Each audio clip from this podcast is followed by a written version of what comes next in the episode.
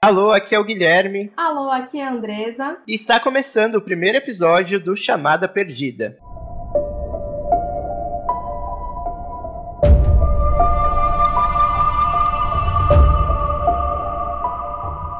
Fala galera, muito prazer em conhecê-los. Aqui é o Guilherme, né? Imagino aí que muitos de vocês não me conhecem, talvez me acompanhem aí pela Cinemundo. É, eu sou, assim, o que posso dizer, um apaixonado, né, por cinema. Tô junto aí com a Andresa há muito tempo nesse mundo do conteúdo, né? Produzindo conteúdo sobre cinema, falando sobre cinema na internet. É, mas a gente tem aquele negócio que toca no coração, né? Aquele um gênero específico que mexe com a gente, que é o terror. E aí, né, a partir disso, a gente falou: bora, vamos fazer esse negócio acontecer e agora fazer um, um projetinho focado em terror. E aí veio aí, né? Nasceu o Chamada Perdida. Pois é, Guilherme, nós fomos unidos não só pelo entretenimento, como também pelo nosso fascínio pelo terror. Para quem não sabe, eu sou jornalista, inclusive estou com o Guilherme há mais de cinco anos, não é isso? A gente Muito trabalha no site, no Cinemundo. Lá o nosso conteúdo é bem mais abrangente e aqui é o nosso universo particular. É o gênero que a gente ama, é o terror.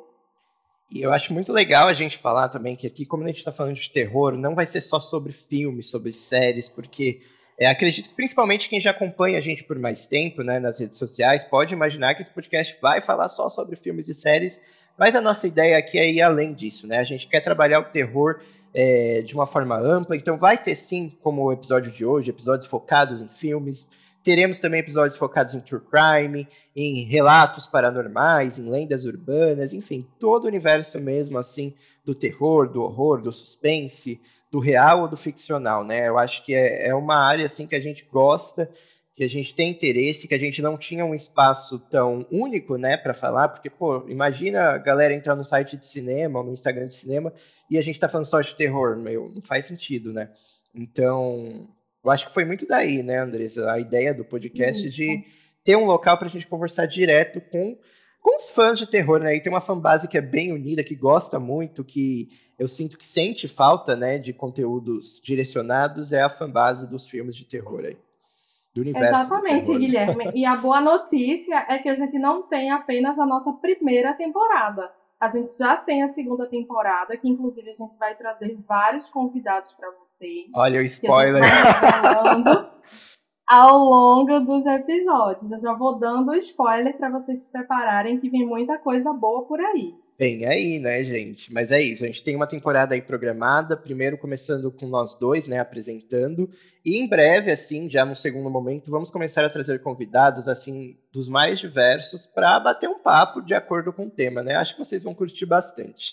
Mas, sem mais delongas, bora lá!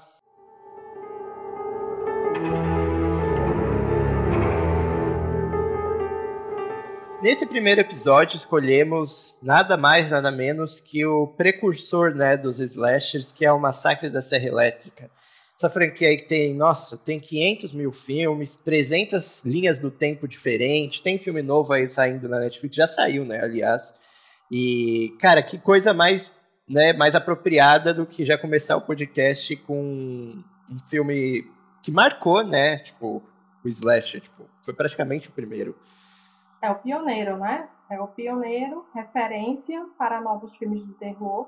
Ele desencadeou uma série de filmes, inclusive quando a gente foi reassistindo aos filmes, eu fui identificando vários elementos que estavam presentes em filme dos anos 90, em filme dos anos 2000. Então, de fato, é um filme em que ele é referência, né? Ele foi muito aclamado pela crítica na época. Não, e assim, a gente já vai entrar aqui na questão das timelines, mas é muito doido assistir porque hoje em dia, quando a gente vai assistir um filme desse, eu pelo menos quando estava assistindo, tipo, ok, assistindo hoje, pode, você vai ver muita coisa ali que já viu tantas vezes que ele não vai te impactar como impactou a audiência daquela época, né? Claro, Isso. porque todos os outros filmes que vieram depois é, se apropriaram muito do que foi criado ali. Mas se você pensa em tudo que veio antes, né? E se coloca naquele tempo de 1974, você fala, porra, né? Caramba, o negócio foi tipo. É, deu, deu nome. Os caras são bons, né? deu o nome ali para nascer. São bons. Porque, é... de fato, realmente a gente consegue. Quando eu vou assistir a um filme em que ele é de 74, ou de 80, ou de 50, eu tento realmente tentar pensar com a cabeça daquela época, né? Porque hoje a gente sabe que temos vários recursos. E tem sido um, um grande problema, até no nosso gênero mesmo, no terror, ter essa renovação de fato, né? Então, assim, a gente vê que em 74 eles já conseguiam fazer coisas brilhantes no sentido de efeitos práticos, eu acho que é de louvar, né? Realmente. Não, e naquela época, tipo, não era comum você assistir um filme com mortes bizarras assim, tipo, em tela, sabe? Uma morte ou outra, ok, mas um filme que retratasse o crime, a morte com tanta violência, com tanta brutalidade. Isso que hoje, pra gente ver um filme daquele, inclusive o de 74 é o mais fraco, assim, em termos de gore, né? Ele não tem tanta cena é, de sangue, assim. Mas o pouco que teve, pra época, já foi impactante, né? É, eu não sei você, mas para mim a minha cena favorita é do primeiro filme, que eu realmente acho, até hoje eu ainda acho ela bem intensa, é a cena da, da sala de jantar que tá a personagem da série, né, que é a Final Girl do filme, tá ali com os canibais e eles começam a gritar e a falar com ela, começa a surtar, pedir socorro, tipo, é muito angustiante, tipo, pensar é, uma pessoa ali em defesa com três caras loucos, ali você tá amarrado numa cadeira, tem um brutamonte, né, que é o Letterface, uma serra elétrica, tipo, ela começa a gritar loucamente, eu acho aquela cena muito perturbadora. E sabe uma coisa interessante também, que trazendo essa cena no caso, eu penso que o filme também ele consegue fazer uma crítica social. Ele consegue trazer essa questão dessa família tradicional, em que eles normatizam, né, eles normalizam certos comportamentos dentro do ambiente familiar. Eles comem como se eles estivessem fazendo nada demais, né, de fato, e mantendo as aparências, quando na verdade é uma família completamente desestruturada, né? É, mentalmente, no sentido de serem pessoas insanas mesmo, e eles estão ali fazendo as refeições, comendo pessoas e normatizando aqueles comportamentos, né? Nossa, é, isso eu confesso que eu não tinha nem parado para analisar, mas é bem bizarro. E eles têm esse, esse negócio meio metódico, né? Tipo, ai, sentar família junta, Isso. coloca tipo o corpo do avô praticamente morto na mesa, mesa montada, mesa posta, tipo, e aí você vai ver é uma carne humana. Eu acho que isso também é uma coisa que gera desconforto, né? Porque tá caminhando pro tradicional, pra uma coisa assim super margarina disfuncional. E aí abre a panela, tem tipo um dedo de uma pessoa. Chega o avô, é um defunto. E até uma outra questão é a, o fato da, da relação com a carne né?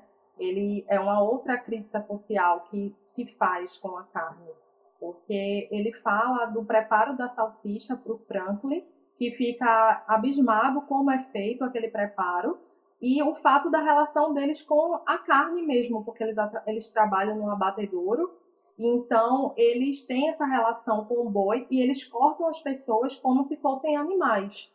Então eles trazem é, um pouco dessa percepção para que a gente possa refletir um pouco, talvez, sobre o consumo de carne. Então, desde aquela época já era uma coisa que talvez as pessoas começassem a pensar, e ainda hoje é uma coisa que a gente discute, mas não se chega a um denominador comum em relação ao consumo de carne.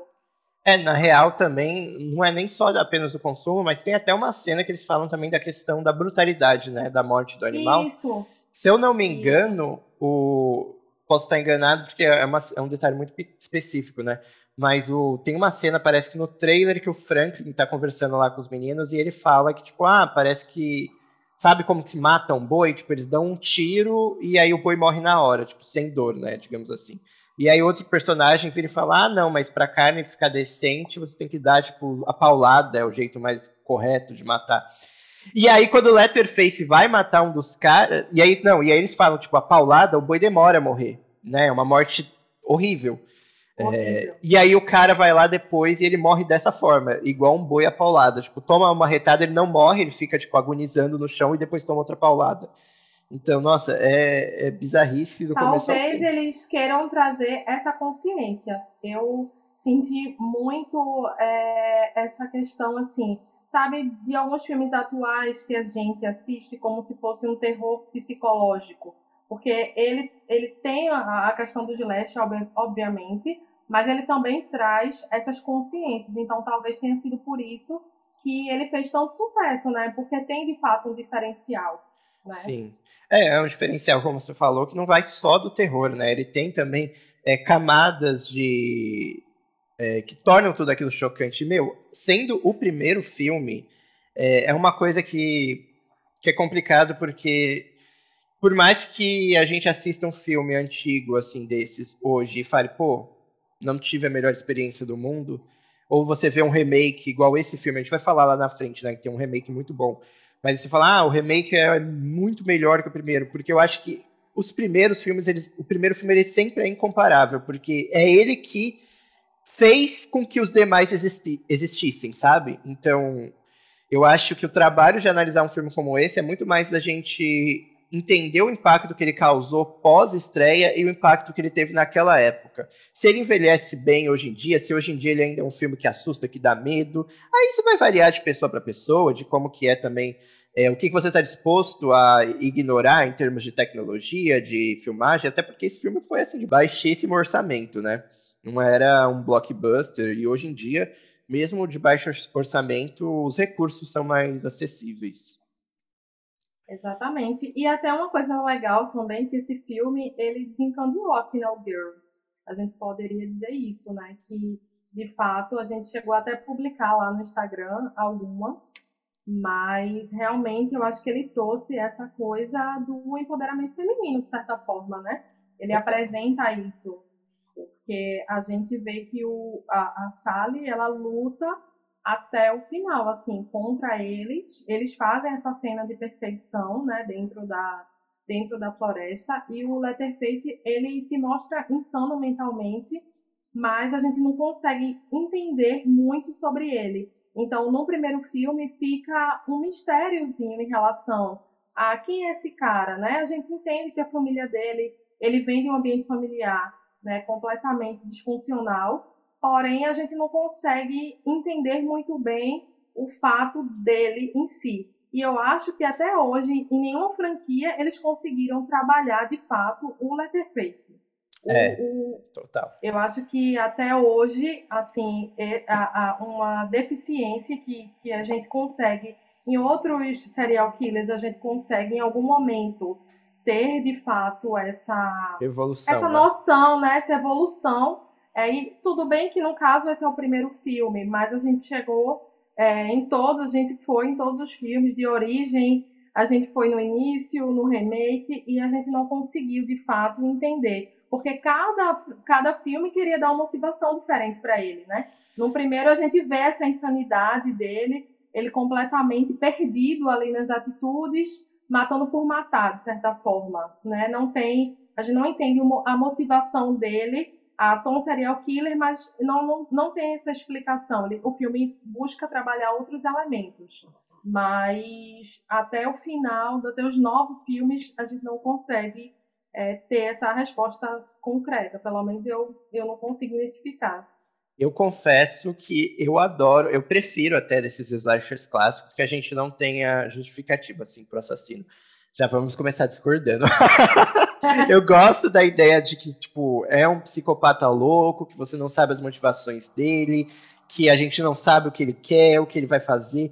Eu acho que, por ser essa figura já um pouco mais é, fora da caixinha, né? Tipo, ah, um cara que coloca uhum. uma máscara, que se veste dessa forma. É, eu acho que o fato da gente nem saber muito sobre ele é, agrega na experiência assustadora para mim, né? Eu acho que quando o filme entra muito na justificativa de tipo, ai, não, porque ele cresceu dessa forma e tal, eu acho que ele ah, parte para o universo psicológico que sai um pouquinho do, é, do slasher. Mas aí também concordo muito com você na parte do da evolução da franquia, ou melhor, da ausência de evolução, né? Porque eu Isso. sinto que o, o Letterface ele foi apresentado como um vilão que foi e é icônico até hoje, né? Tipo, todo mundo conhece. Pode até não lembrar fácil pelo nome Letterface, até porque é um nome meio dificinho. É, mas tipo, você mostra, as pessoas lembram. Quem não confunde ele com Jason, né? Que tem gente que acha que são a mesma pessoa. mas Ou ele. você mencionar a serra elétrica, né? Que é... eu acho que é uma coisa. Meu, que, eu já tive. Forma quando eu era pequeno, eu confesso que quando eu era mais novo, eu, na minha cabeça, o Jason, ele matava as pessoas com a serra elétrica. Não sei porquê. Eu fundi esses personagens eles viraram um só. Durante muitos anos eu pensava que era uma coisa só. E eu acho que tem gente que também, também pensa isso. Mas eu sinto que ele é muito icônico para pouca história, né? A gente teve ali o primeiro filme, que, cara, foi toda essa abertura para o gênero como você falou, teve a introdução da Final Girl, teve uma cena de perseguição icônica que também eu acho que marcou muito o cinema de terror slasher que muito. viria depois. É, e... O fato das perseguições, né? Eu acho que Sim. também ele, ele trabalha essa questão das perseguições. Mas só um adendo em relação a essa questão do, da explicação. Mas o, o que eu quero dizer é assim, não, ele não precisava dar mastigadinho assim mas flertar com algumas coisas que a gente pudesse, de fato, é, teorizar Entender, sobre. Né? Entender, isso, teorizar. Porque o Michael Myers, a gente consegue teorizar algumas coisas.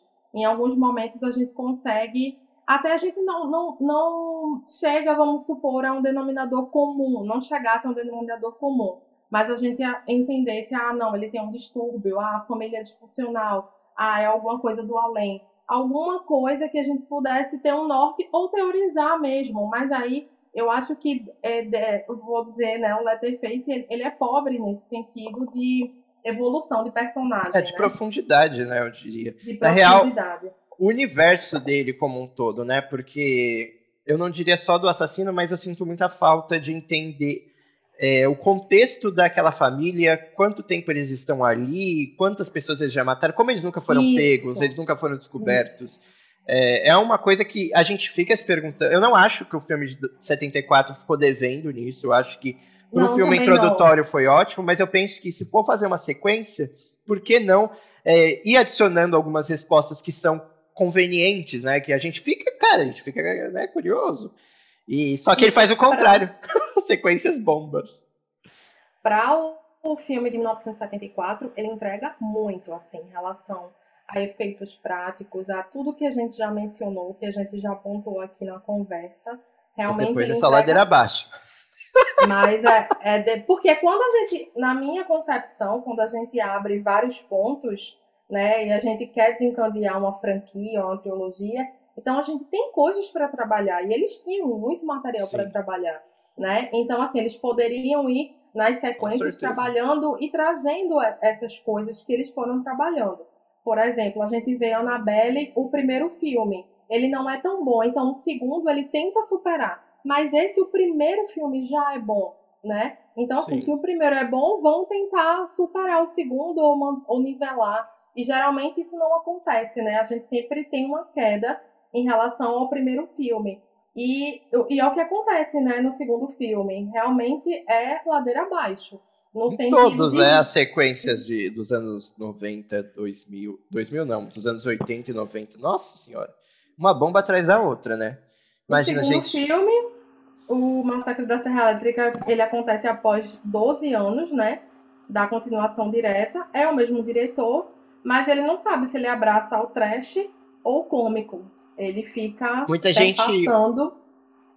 Muita gente passa pano aí pro segundo filme e fala que, tipo, ah, mas ele é mais gore e tal, ele é mais ousado no sangue, mas, gente, eu tenho. Eu tenho até medo de dormir e acordar com aquela menina chata gritando. Que protagonista sem graça, gente. Aquela menina insuportável, aquele caipira querendo vingar a morte dos sobrinhos. Tipo, nossa, tipo, nada para mim funcionou ali. Jesus amado. O gore, o terror, para mim foi ter que assistir aquilo. Aquela já começando polêmico. Não, e tipo, meu, é o reflexo da, da franquia. Ai, gente, desculpa, mas. Vendo ali anos 70, 80, Jason e Fred Krueger e Michael Myers que vieram depois, né? Se usaram a fórmula muito do que do que o Massacre criou. Eles usaram e tiveram 550 filmes. E o Letterface foi tão ladeira abaixo que só teve três continuações, né? E ainda era tipo uma a cada 50 anos. Não, três continuações que eu falo na linha do tempo original, né? Mas... Isso, diretamente, né? É. Uma continuação direta. E engraçado que essa continuação, ela foi dirigida pelo mesmo diretor, né? Que é o Toby Hooper.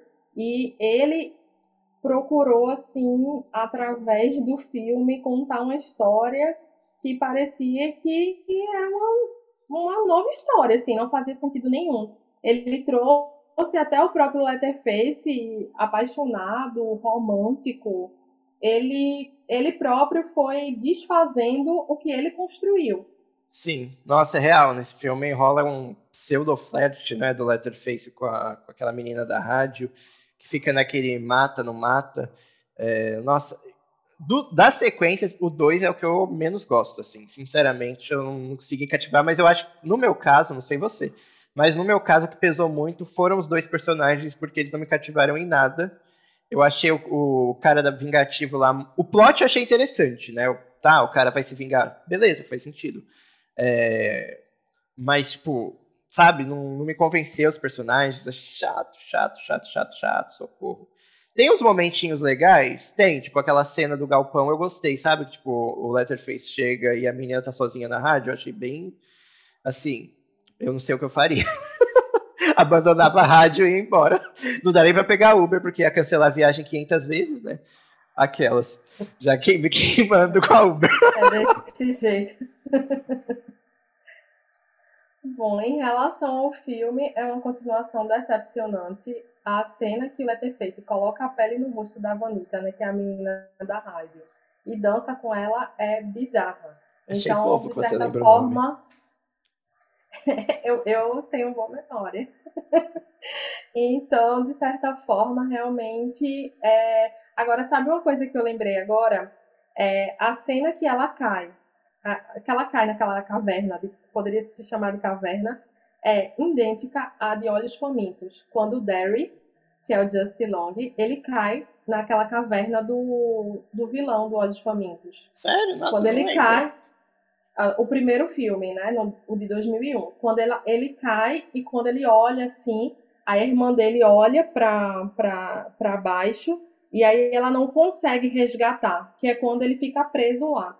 E o Olhos Famintos, ele tem essa coisa de pegar as peles, né? De, de pegar a pele, de pegar partes do corpo para se constituir, né? Ele se alimenta da, daquilo. Então, eu vi muitas referências na franquia do Massacre da Serra Elétrica no filme do, do Olhos Famintos.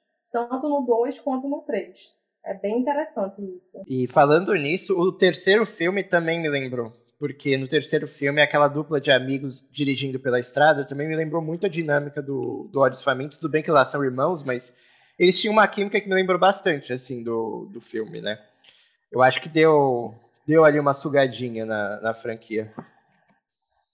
Agora, esse, esses dois que estavam viajando, eles eram um casal ou eles eram amigos? Então, no começo eu fiquei confuso também, mas são dois amigos é, que estão ali, né, viajando na estrada. Se não me engano, a, a menina tá indo levar o carro pro pai dela, e aí ela chama um amigo pra ir junto, né, de companhia nessa viagem, e aí começa a dar merda, né? É, isso também é uma coisa sabe que... que é engraçado? O quê? Que eles são amigos, mas eles não se dão bem. Eles, eles, eles parecem que não se gostam muito. É, na real parece um que o... de tensão eu achei que o menino tinha um crush enrostido nela, eu senti isso, que tipo, ele tinha alguma coisa por ela, e aí ele não sabia expressar, e aí ele era meio babaquinha ao mesmo tempo, e sabe? Tipo, parece muito. Ficou confusa a relação. Eu até gostei desse terceiro filme, tipo, no começo. É, eu acho que ele começa até interessante, porque você não entende muito bem a relação, né? Ao invés de ser um grupo de jovens, são dois amigos. É, eu acho isso interessante, mas aí eu sinto que do meio pro fim ele vai se perdendo, vai perdendo o ritmo, sabe? Não sei o que você achou. Isso, ele começa bem, depois uns 20 minutinhos é, de filme, depois que. Na verdade, o filme começa bem, até eles chegam no posto, você vai comprando a ideia, mas depois que anoitece, acabou o filme. Poderia ter encerrado. A família do Letterface só aumenta, né? Aparecem os primos, a prima Aí Os tem parentes da primo. Suíça que vem depois. Isso, tem uma família assim bem grande. Bem, bem importante de, mesmo. E de fato, o, o, elenco, né? Esses eu não decorei o nome, porque não houve muita simpatia. E aí você nem se importa muito com o que vai acontecer com eles, né? Você fica não. assistindo.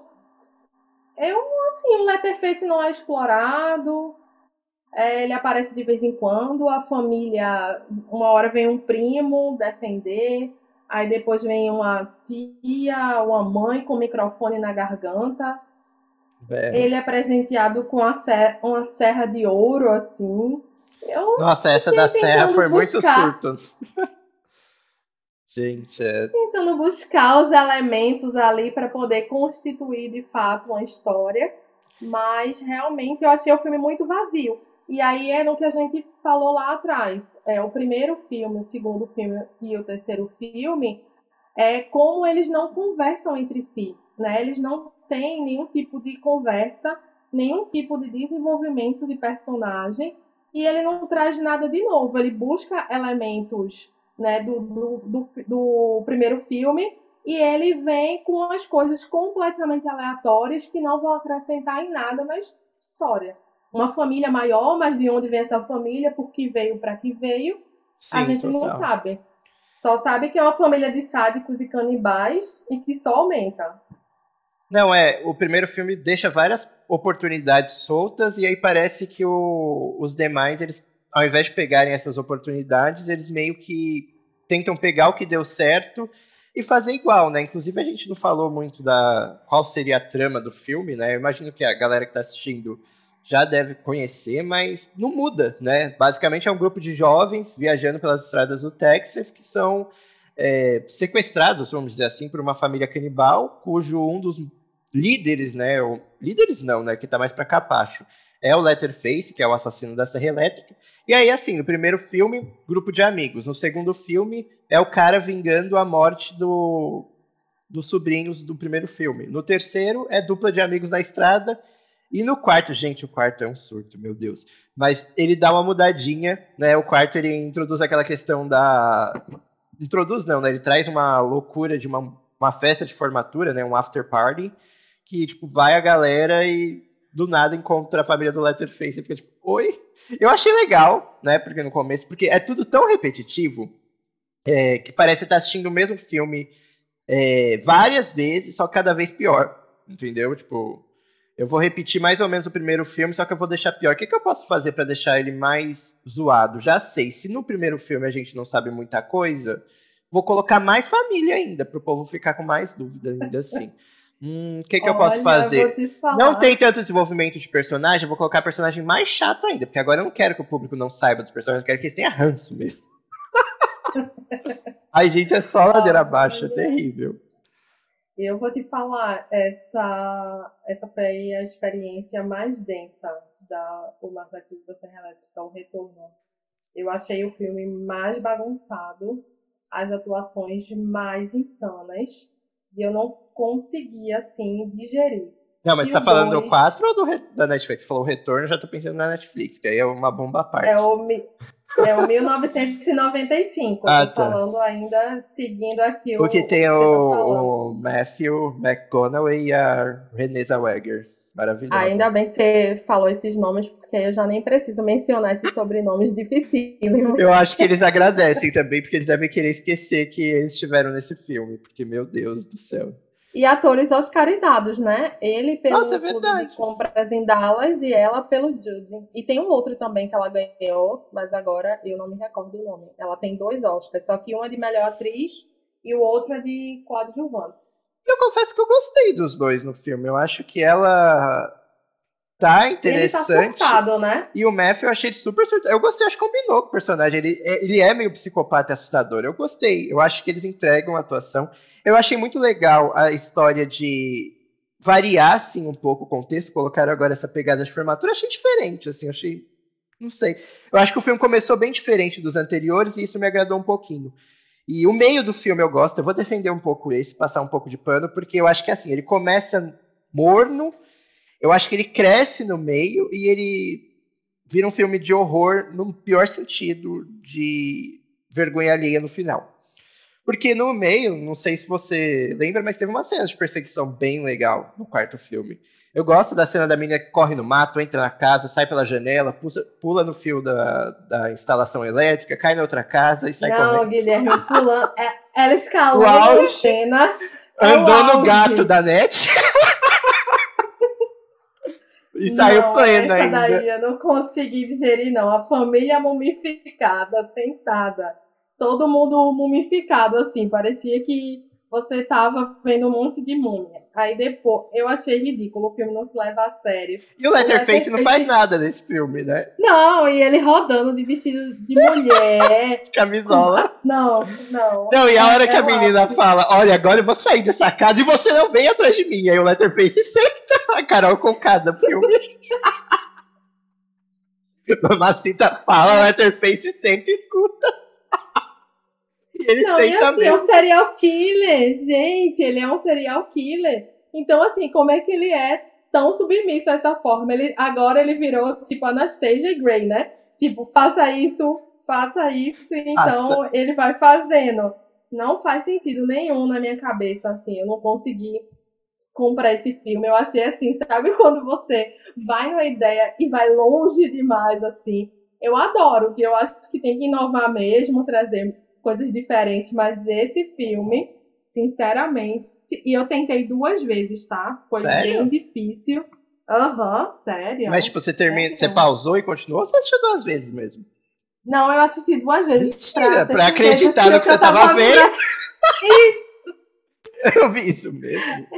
Pera, Exatamente. o Letterface só apareceu em duas cenas, ele não faz nada nesse filme. O personagem do Matthew que faz tudo. E de onde saiu aquela família, by the way, né? Tipo, o que, que é? São os parentes que estavam na Disney voltaram e pegaram ele? Tipo, eu fico tentando imaginar como foi que a pessoa sentou e fez assim: eu vou fazer o retorno, né? Porque o codinome do filme é o retorno. Aí ele retorna na sua pior fase, que ele tá na pior fase real da vida dele, né? Sim. Eu acho que foi uma época que ele tava na. Não sei o que estava acontecendo com ele. Porque realmente ele. Assim, eu acho que os atores, né, que fizeram o filme, de certa forma, eles devem ter até uma vergonha alheia, assim, né? Eu acho que. Nossa, é. realmente. É. Pra quem fez, né, pra aquele nome, porra. Meu Deus. É, é complicado. Não, e o doido Não. da família é que todo final de filme eles meio que morrem. É no 2, que é o da vingança, termina com a casa deles explodindo. E aí dá a entender que morreu todo mundo. Tá todo mundo vivo de novo no terceiro, ressuscitam os outros parentes. O, o Leatherface nunca morre. O vovô Múmia também nunca morre. E aí sempre tem uns parentes que vêm, tipo, de outro país para cuidar dele, né? Nossa, que família grande. E unida, né? Eu acho que tem uma mensagem positiva, assim, de união familiar. No 3 eu. Eu acho que esse. Não, diga. eu acho que. Eu acho que esse filme ele não agrada nem os fãs de Slash, porque ele não entrega muito, assim. Não, gente, é difícil passar pano. Na real, a sensação é que eu tenho é que o primeiro ele serviu para moldar o slasher, né? Então eu diria que ele é, vi, é, foi visionário, né? Ele visualizou o que poderia ser o slasher. Aí veio o Halloween lá em 78, se eu não me engano, e montou a fórmula, né? Porque eu vejo que o, Let o Massacre deu o pontapé inicial e o Halloween meio que concretizou tudo. Só que aí, uhum. aí enterrou, né, o Letterface. E aí lá depois, nos anos 80, com o sucesso dos outros slashers que vieram depois, que tentaram ressuscitar o papacito do Letterface e fazer a coisa rodar, só que, tipo, ele ficou, tipo, refém do, do, do, da própria criação, sabe? E aí ele começou a cair nos clichês que os outros filmes já tinham feito, sabe? Então é o famoso caso de que tipo, o aluno superou o professor. O professor deu a aula e depois foi só ladeira abaixo. É triste dizer Exatamente. isso, né? Porque é um vilão é icônico, é, tem um filme tem inicial potencial. muito bom. Nossa.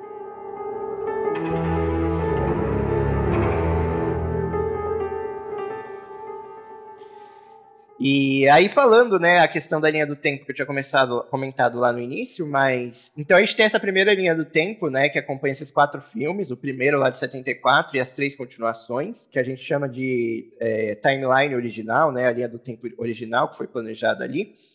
E aí quando a gente chega em 2003, a gente tem um projeto novo, né, que ah, engloba dois filmes, né, um remake e aí mais tarde vem o 2006, que é um prequel que fala do início da franquia.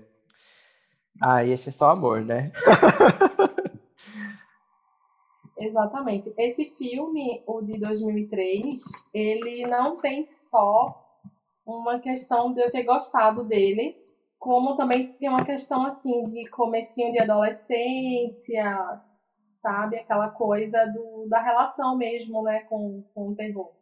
Então, de fato, é um filme que eu gostei muito. O elenco ele é muito carismático. Tem a Jessica Biel, que eu acho que é assim que pronuncia o nome ah, dela. Ah, ela é maravilhosa. Talvez. Ela é maravilhosa. Deu o nome e ali no filme. realmente ela deu o nome. Eu acho legal quando, mesmo quando tem esse, esse, esses filmes, os atores eles entregam potencial mesmo, sabe? Sim, que eles total. se doam para os projetos. Porque tem gente que liga o piloto automático e vai só seguindo o fluxo. E ela não, ela realmente ela consegue entregar, né? Não, ela entrega muito, inclusive eu acho que ela é, ela para mim é uma das Final Girls icônicas, assim, uma das minhas favoritas. É, eu, eu gosto muito que assim, a atuação dela tá muito boa, tipo, cara, é uma atuação excelente. Inclusive, é, tudo bem que isso é meio bizarro, né? Mas ela falou que no set, sabe aquela reta final que ela tá, tipo, ela passa o filme inteiro molhada, né, do meio pro fim. É, vai ficando cada vez mais molhada. E eles, ela falou que eles molharam mesmo ela no set e aí aquela cena que ela tá tremendo no frigorífico, tipo, óbvio, porque tá gelado e tal, e à noite, por conta do frio, ela tava tremendo de verdade, porque ela realmente ficou molhada e tava frio, né? Então, tipo, é, bizarro, bizarro. Né? Não, não, que a gente bizarro. esteja apoiando isso, esse tipo de, de, de conduta em filmagens, mas é, foi realmente uma coisa ali bem visceral, assim, ela se entregou mesmo. É, é, tenso de assistir, e eu acho legal que ao mesmo tempo que é tenso, não tem nada forçado ali. Tipo, é uma menina tentando se defender, sabe? Ela não, é, não tem superpoderes, ela não faz nada bizarro. É, o filme tem pequenos detalhes também que mostram na personagem. Eu lembro quando ela tá tentando ligar o fio da van lá, eu não sei nem como que faz aquilo, como que chama, mas que ela. Ligação direta. Olha, vocês manjam então dos Paranauês. já sei que perguntar se, se o meu carro quebrar ou o psicopata roubar a chave, eu já, já sei para quê. Só não pode dar chamada perdida, né? Pelo amor de Deus. eu, não, eu não sei nem dirigir, quem dirá fazer uma ligação. É. Mas enfim, aí ela fala que tipo, ela teve uma infância no reformatório e tal, aí você já fica tipo, beleza, a menina é roots, né? Guerreira ali, teve um, passou uns perrengues. Ela não é bem leite com pera, não. Não pensa que é uma patricinha que ele vai passar a serra ali e matar fácil, não. E é muito da hora. Eu adoro quando ela dá, passa a perna deles no final e pega a criança, salva o menininho. Ai, que delícia de seda. E eu acho que ela também ela é uma mulher forte, né? De certa forma, é, ela tem é, uma postura que transparece isso ali, que ela tá lutando, mas ela tá lutando de verdade. Assim, você vê é, que ela não é. Não estão focando na, na fragilidade. Por mais que ela esteja sofrendo, ela tá ali realmente, sabe, tentando sobreviver. Ela tá com aquela, aquela questão instinto de sobrevivência, né? Total. Ela tá se utilizando disso. E uma coisa interessante nesse filme, que eu gostei muito, é que o foco na família não é tão direcionado. O foco são nas vítimas dessa vez. Então a gente consegue criar essa empatia pelos personagens. Não só por ela, como pelas pessoas que estão com ela ali na van, né? Sim. Pelas pessoas que estão compartilhando com ela. Então, de certa forma, tem a família, né? Desde o xerife, que ele é visceral, cruel, tanto quanto o Letterface. Inclusive, eu amo também... a atuação dele. Nossa, ele é assim, você fica com raiva dele, assim, sabe? Você vai. Ah, sabe? Você vai criando uma raiva de fato dele. E, gente, e eu vejo, é, de fato, esse filme ele traz o Letterface raiz. Eu acho que agora a gente consegue realmente ver um Letterface mais violento, mais obstinado a, a matar. O que descaracterizou o personagem nesse segundo, terceiro e o outro filme lá de 1995, aqui a gente já consegue trazer ele de volta, né? E não só isso, como eles variam os locais, né? A gente vê cenas de perseguições nos labirintos, no frigorífico, na casa Nossa, de madeira. É real. Verdade. Então eles conseguem trazer essa pegada dos anos 2000, de fato, né? Então, nesse, nesse conceito que eles não conseguiram utilizar em momento nenhum, aqui eu acho que eles já conseguem trazer melhor essa, essa perseguição. A gente tem umas cenas bem melhores. Não, e é, é legal porque eu acho que eu considero esse um dos melhores remakes assim, de filmes de terror, porque a gente sabe que filmes de terror tem muito remake, e eu acho que muitas vezes eles não sabem trazer inovação. Eu percebo que, assim, o primeiro Massacre da Serra Elétrica, de 74, criou várias coisas para o gênero, inclusive coisas que depois ficaram zoadas porque foram usadas em excesso, né? Tá bom, ele fez isso lá 500 anos atrás.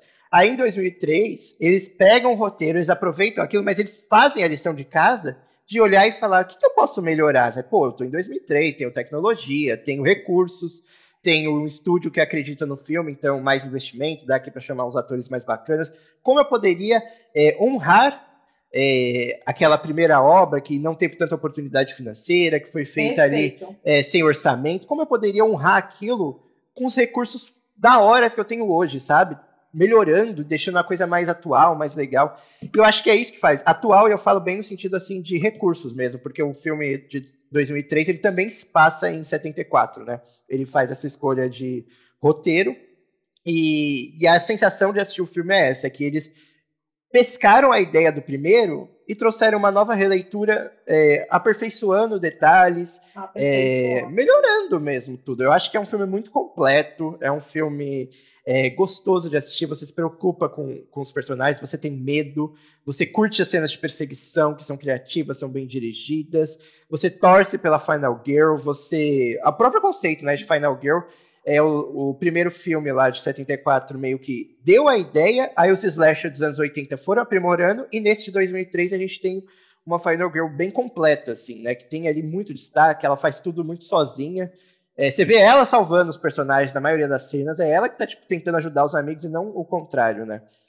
Então, cara, nossa, ai, que E filme. nesse filme é a primeira vez que o Letterface ele ergue a serra elétrica e se torna uma tendência nos próximos filmes. Isso você não sabia. Não mesmo. é que a gente não tá gravando em vídeo, mas não tava por, tava por fora dessa. Tem uma coisa da hora nesse filme também, que teve no primeiro, né? E eu gostei também da forma como fizeram nesse, né? O primeiro filme, a gente até não chegou a comentar, mas ele. O Letterface, no geral, ele é baseado no, no, no serial killer Ed Gein. Que, assim, quem sabe a gente faz um episódio, né, de True Crime falando sobre ele lá na frente, mas a grosso modo quando a polícia foi investigá-lo e invadiu a casa deles, eles descobriram vários restos mortais é, em objetos né, de decoração. Então, tipo, é, abajur feito com pele humana, é, pedaços de mamilo imóveis, umas bizarrices assim, além de máscaras mesmo de pele humanas. E aí o, o Toby Hooper, na época, pegou isso e falou, criou um, um assassino em cima disso, e o resto foi ficcional. Então, assim, ele tem essa inspiração. Não vou dizer nem que é baseado totalmente, porque a história do Ed Gein é bem diferente, não tem nada a ver com o massacre, mas ele teve essa inspiração. Só que na hora de criar o filme, ele pensou, meu, que, como eu poderia deixar esse filme mais vendido em termos de assustador? Ele falou, vou colocar que é baseado em fatos reais logo lá no começo. Baseado em um caso real, não, não lembro se foi caso ou fatos, mas enfim jogou isso lá no começo. Mano, imagina você em 74, que não tinha internet, não tinha quase nada, assistindo, é, vendo essa mensagem na tela, né? Porque hoje em dia você sai da sessão de cinema, já joga lá no Google para ver, você já descobre se é fake isso. news, o que é, o que não é. Só que o de 2003 também faz essa leitura e ele vai ainda além, porque ele começa o filme gravando um jornalista, um policial, na verdade, né, documentando a cena do crime.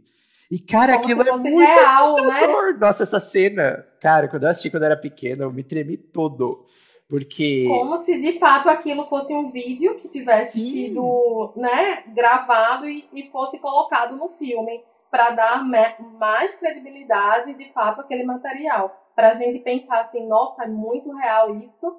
E no final a gente ainda pensar, nossa, ele ainda está vivo, né? Olha o que aconteceu. Total. E 2003 também não era uma época de internet fácil acesso, assim, que você não tinha smartphone para puxar e pesquisar. E eu lembro que quando eu assisti isso me impactou muito, assim, tipo, era novinho, e aí começava aquele documentário e eu falava, pera, isso aqui já começou o filme? O que, que é isso? Ué, o filme é real mesmo?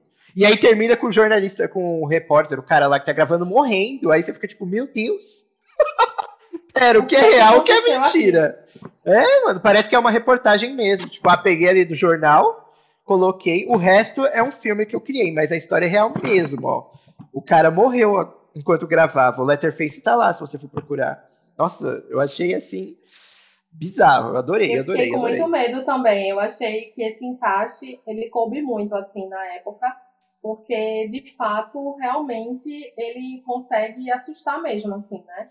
A gente consegue, meu Deus, o que está acontecendo aqui? Realmente tanto que na época eu nem entendia muito essa história do Letterface. Só mais velha que eu fui buscar né, as informações para de fato saber que é uma inspiração e não é um caso ou vários casos é, que realmente se derivaram, né? Aí tem uma coisa ou outra, né? A relação dele com as peles, que eles trazem isso, né, pro, pro filme, mas realmente é só uma inspiração, né? Não de fato. É, eu um acho que foi tipo um insight, assim, né? Tipo, ah, me deu a ideia a partir disso. Mas também, eu, por muito tempo, eu pensei que era o caso, quando falava caso real, foi meu, realmente a família de maníacos, o cara da Serra Elétrica, isso tudo existe. Não. Ai, mas isso impactou, fiquei impactadíssimo. E, e aí, basicamente, foi isso em 2016. Tem um filme dessa. Tem um filme também que eu fiquei bem impactada, que ele, fa... ele faz isso, é o Viagem Maldita. Eu não sei se tu lembra.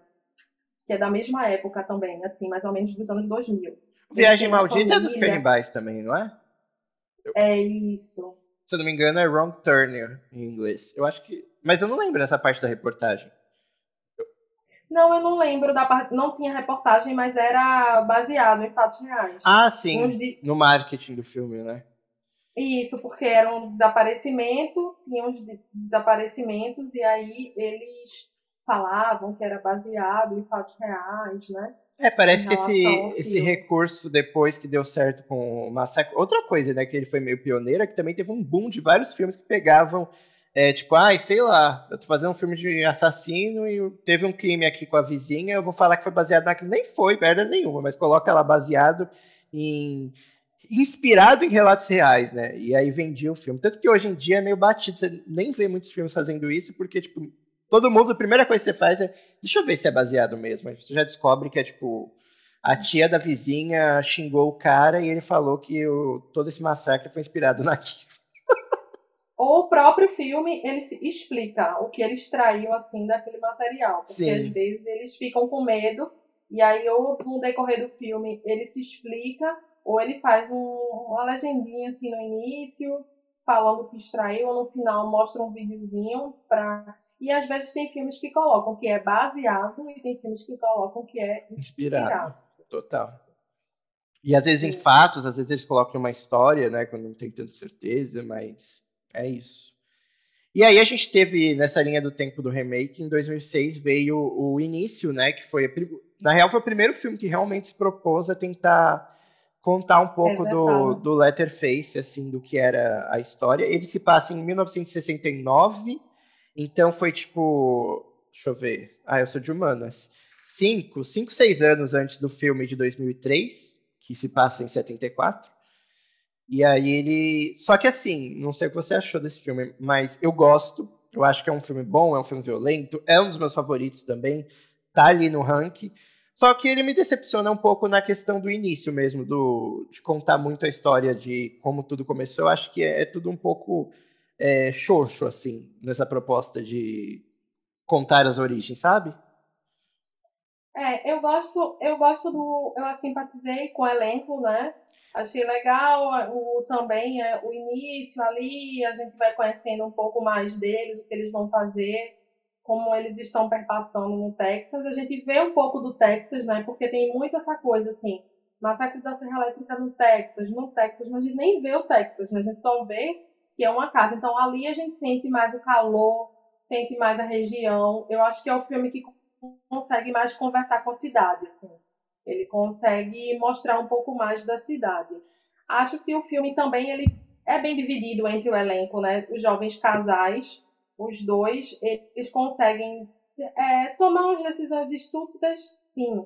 Mas a gente consegue se importar com eles. Eu, eu me importei com eles. É, eu acho que. Você se importou com eles também? Me importei. Eu acho que esses dois aqui, eles tiveram bons trabalhos, assim, de personagem. Eu acho que bobear, inclusive, o de 2006 ainda conseguiu é, tirando a Final Girl do de 2003, que é icônica, né, a Jessica Biel, mas o de 2006 eu acho que ele conseguiu entregar personagens até mais interessantes, assim, tipo aquela questão dos irmãos na Guerra do Vietnã, que era.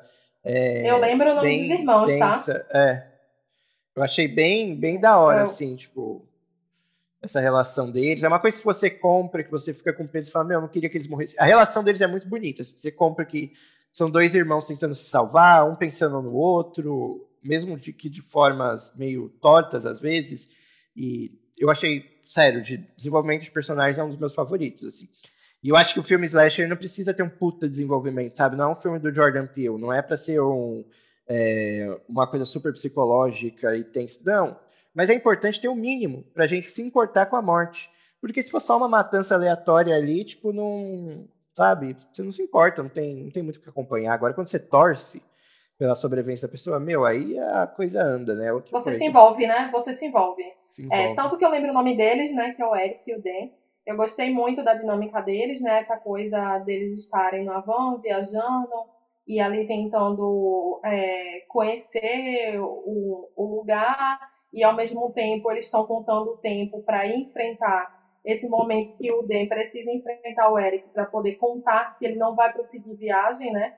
Ele pretendia de fato seguir com a namorada dele para o México e a, eles são surpreendidos com aquela situação e você pensa, poxa, ele estava ali, já ia chegar, já estava próximo dele contar e aí de repente quando eles estão amarrados os dois, a, a conversa deles, eu acho que o filme consegue é, colocar todos assim é, todos em tela e a gente consegue, de fato, é, ter um, um, Assim, como é que eu posso dizer? É, uma conexão. Sentir uma conexão, é isso. É isso. Inclusive, é engraçado que nesse filme a gente tem. Eu não tinha reparado isso, tá? Antes. Eu já assisti esse filme. Esse é o de 2003, da franquia, são os que eu mais assisti. O de 74 também. Mas eu não tinha reparado que era o Matt Bomer, o, o que faz o Eric. Ele tava tão novinho ali naquela, naquela tava cena. Novinho, né? E a namorada dele é a Mia do Velozes e Furiosos. Esqueci agora o nome da atriz. Mas foi, nossa, gente. É Jordana. Jordana Brewer, alguma coisa assim. Isso. Gente, é, é, é, é legal. é, aí o que, que acontece? Ela já, ela já não tem a pegada da Jessica Biel. Ela já não, não é não tão. Tem ela já não é tão forte nesse sentido, assim. Eu acho que não sei se é questão do roteiro da atuação, mas a Jessica Biel ela é visceral, assim, no instinto de sobrevivência. Sim. E eu acho ela mais blasé, no sentido de realmente, ah, eu vou lá salvar eles. Eu sabe? acho que esse sabe? filme acho... ele perdeu a chance de de repente ter usado mais os irmãos nessa plot de, vai ser uma final girl, colocar os dois mais na reta final. Eu acho que as meninas poderiam nesse filme ter morrido primeiro. Eles é, os irmãos funcionam mais. melhor, né? Sim. Os, os irmãos rendiam melhor. E... e uma outra coisa é que a família desse filme é menor, né? Ainda bem. Então, os parentes eles estavam em outros países, em outros estados, eles estavam viajando ali na Califórnia, Estados Unidos, não sei onde eles estavam. Só foram tirar férias. Foram tirar umas férias. Então, é melhor quando a gente trabalha com a família menor, né? São, são menos componentes dessa vez e a gente consegue também entender é, um pouco, de certa forma, a, a, insanidade dessa família, né? A gente consegue se envolver com aquilo também. Então a gente tem uma família menor, porém uma família sádica, né? Tem o, o velho, né? Tem o, a senhora e tem o, o xerife, né? O, o pseudo xerife que na verdade ele nem é xerife. Então é uma família que traz essa referência de parecerem pessoas respeitosas, né? Eles são ali plenos, vivendo as rotinas deles, como se nada tivesse acontecido, mas no final das contas são mais um grupo de, de canibais insanos. Total. E você falou uma coisa também no começo, mas que eu queria lembrar também, é que essa questão do, de explorar o calor no Texas, meu Deus, esse filme chega a ser nojento até. A galera parece que tá todo mundo suando Sim. o filme inteiro, Sim. nossa senhora. Você sente o calor daqui. Não sei se é porque aqui tá calor também, aqui em São Paulo. Porque olha, Jesus amado, eu suei assistindo, gente do céu. Aqui em Pernambuco é, é um calor mais latente, né, do que São Paulo. Mas... o próprio Texas do Brasil. calor. Ai, gente, aqui em São Paulo já é o contrário, né? Tipo, tem todas as estações do ano em, num dia só, assim. Acorda calor, inverno, chuva, frio. Você tem que sair com uma regata, uma blusa de frio e um guarda-chuva, porque é, verdade. É, é perrengue, perrengue. Sai, sai de carro, volta nadando de bote. de fato, o calor é bem latente no filme. Você consegue se. Eu acho que foi o filme que ambientou melhor essa história do Texas, assim, porque os outros filmes eles não conseguem. Tanto que aquele o, o segundo filme é numa caverna, né? Poderia ter sido Letterface na caverna. Eu não, acho que total. seria legal se, se tivesse feito esse título, acho que eu compraria. Mas assim, esse filme você consegue entender de fato. Agora, ele vai para o início, porém, ele, ele não parece bem ambientado com a época. Eu acho que com a época ele não está bem ambientado. É, porque o, ele se passa em 69 e a galera tá com um lookzinho bem início dos anos 2000, uns penteados naquela. Eu acho que é quase entrando já naquela fase emo que a gente teve lá no final dos anos 2000 e tá tipo, gente, 69, sabe? Tipo, tinha que ter aqueles penteados não faz de sentido, época. Não faz é. sentido. Realmente, é, a, a, ambientação do texto está ok, mas a ambientação em relação ao figurino um pecou total. Um pouco tá bem generoso, mas ok. E aí vem a parte triste, porque encerraram, eu acho que das linhas do tempo, essa foi a que mais acertou é, no tom, mas morreu aí, né? Teve só esses dois filmes e depois enterraram a franquia e renasceram em 2013 só.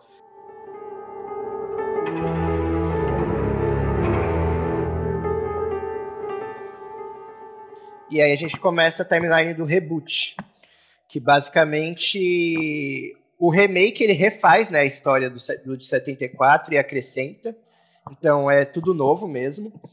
É, e o reboot, ele basicamente toma o primeiro filme, o original lá de 1974 do Toby Hooper como base e traz agora uma continuação anos depois, né? É, bem parecido, inclusive, com o que teve da Netflix recentemente. E nesse filme a gente tem a Alexandra Daddario, que é também uma atriz é, bem famosinha aí para quem acompanha. Só que eu acho que esse filme vendeu muito, né? O Massacre da Serra Elétrica 3D, como ele é chamado, rendeu, só que não foi para lugar nenhum, sabe? É, aquela, eu vi tá, filme no tá, cinema. Tava naquela fase que colocar 3D era, tipo, chique, sabe? Hoje todo mundo foge de uma sessão 3D, né? Quem aguenta? Naquela época era chique. Você lembra do namorado, Dia dos Namorados de Macabro em 3D? 3D também. Nossa. Ai, gente. Eu lembro. É muito nostálgico esses negócios. Mas eu sei que esse filme, ele teve um marketing pesadíssimo, assim, na época. Eu tava super ansioso é, para assistir no cinema, para curtir e tal. E assim, como que eu posso dizer? Ele, ele tem um, um charme ali, porque ele realmente faz várias coisas novas, eu gosto disso. Mas ao mesmo tempo eu não consegui comprar aquela coisa de romantizar a família, de ai, nossa, porque foi uma injustiça. E que família, né? É, tipo... porque dessa vez estavam todos juntos ali da Suíça, Argentina, Brasil. Já começa aí, né? Porque ele fala que assim. O começo já tá a família inteira, assim, todos, de primeiro grau, segundo grau, Sim, terceiro grau. É a união de todos. todos. Porque ele fala que. Essa primeira cena que você está falando, ele fala que foi logo depois do da Sally fugir lá no primeiro filme original do Toby Hooper, né? Então ela foge e a polícia chega. O povo chega lá para atacar a família. E só que a família do Toby Hooper lá em 74 tinha o quê? Era um policial, o Letterface, o irmão doido e o velho morto lá, a múmia. E nesse filme tem tipo 80 pessoas dentro da casa, uma mulher com filho, um vô, um gordinho, um alto, baixo, magro, sarado, e tem, tem tudo ali. Tem e tudo. um cachorro, um boi, uma vaca. E aí, tipo, começa falar, o que aconteceu? Assim, tipo, eles mataram, depois que a menina fugiu, chamaram, vamos, gente, é Natal. Vem todo mundo aqui passar as férias aqui. Começa aí o surto, né? E aí o filme já começa pegando começa essa aí. crítica, que eu acho interessante, sim, é, essa questão da, da loucura, né? Tipo, a, a, cidade se une, vai lá atacar eles. Tipo, será que isso é a melhor forma de responder? O filme quer levantar isso, só que isso não combina com o slasher, sabe? Tipo, essa eu acho que a crítica, igual a gente comentou no começo do, do podcast, que você até falou da, da, carne, da representatividade, eu acho que tudo isso que trouxe no 74 foi abordado com sutileza. Mas aqui é uma coisa muito escrachada, só que ao mesmo tempo não tem profundidade. Ele não vai para um, um, terror mais intelectual com essas críticas, mas também não, não consegue funcionar no slasher. E aí você tem ali a família sendo massacrada, mas você fica tipo, eu tenho que achar isso errado? Tenho, né? Você fica com uma, uma briga interna mesmo. Tipo, tenho. Não é certo, né? Revidar assim, mas, tipo, meu, eles mataram uma galera, eles estão comendo carne de é. gente há anos aí, pô. E, e como a cidade só descobriu isso agora? E tentar humanizar o próprio serial killer, né? Eles tentam humanizar, não trazer essa coisa da ligação da família e ao mesmo tempo humanizar o próprio defeito. Sim, total. Eles tentam, tipo, parar, tipo, ah, é como se ele matasse para se defender, matava o caralho que tá matando geral ali, que a menina tá passando de boa na cidade, foi assassinar lá os amigos dela. Como você vai falar que, ai, coitadinho, coitadinho? Ah, pelo amor de Deus, né? Tipo, não, não dá para defender.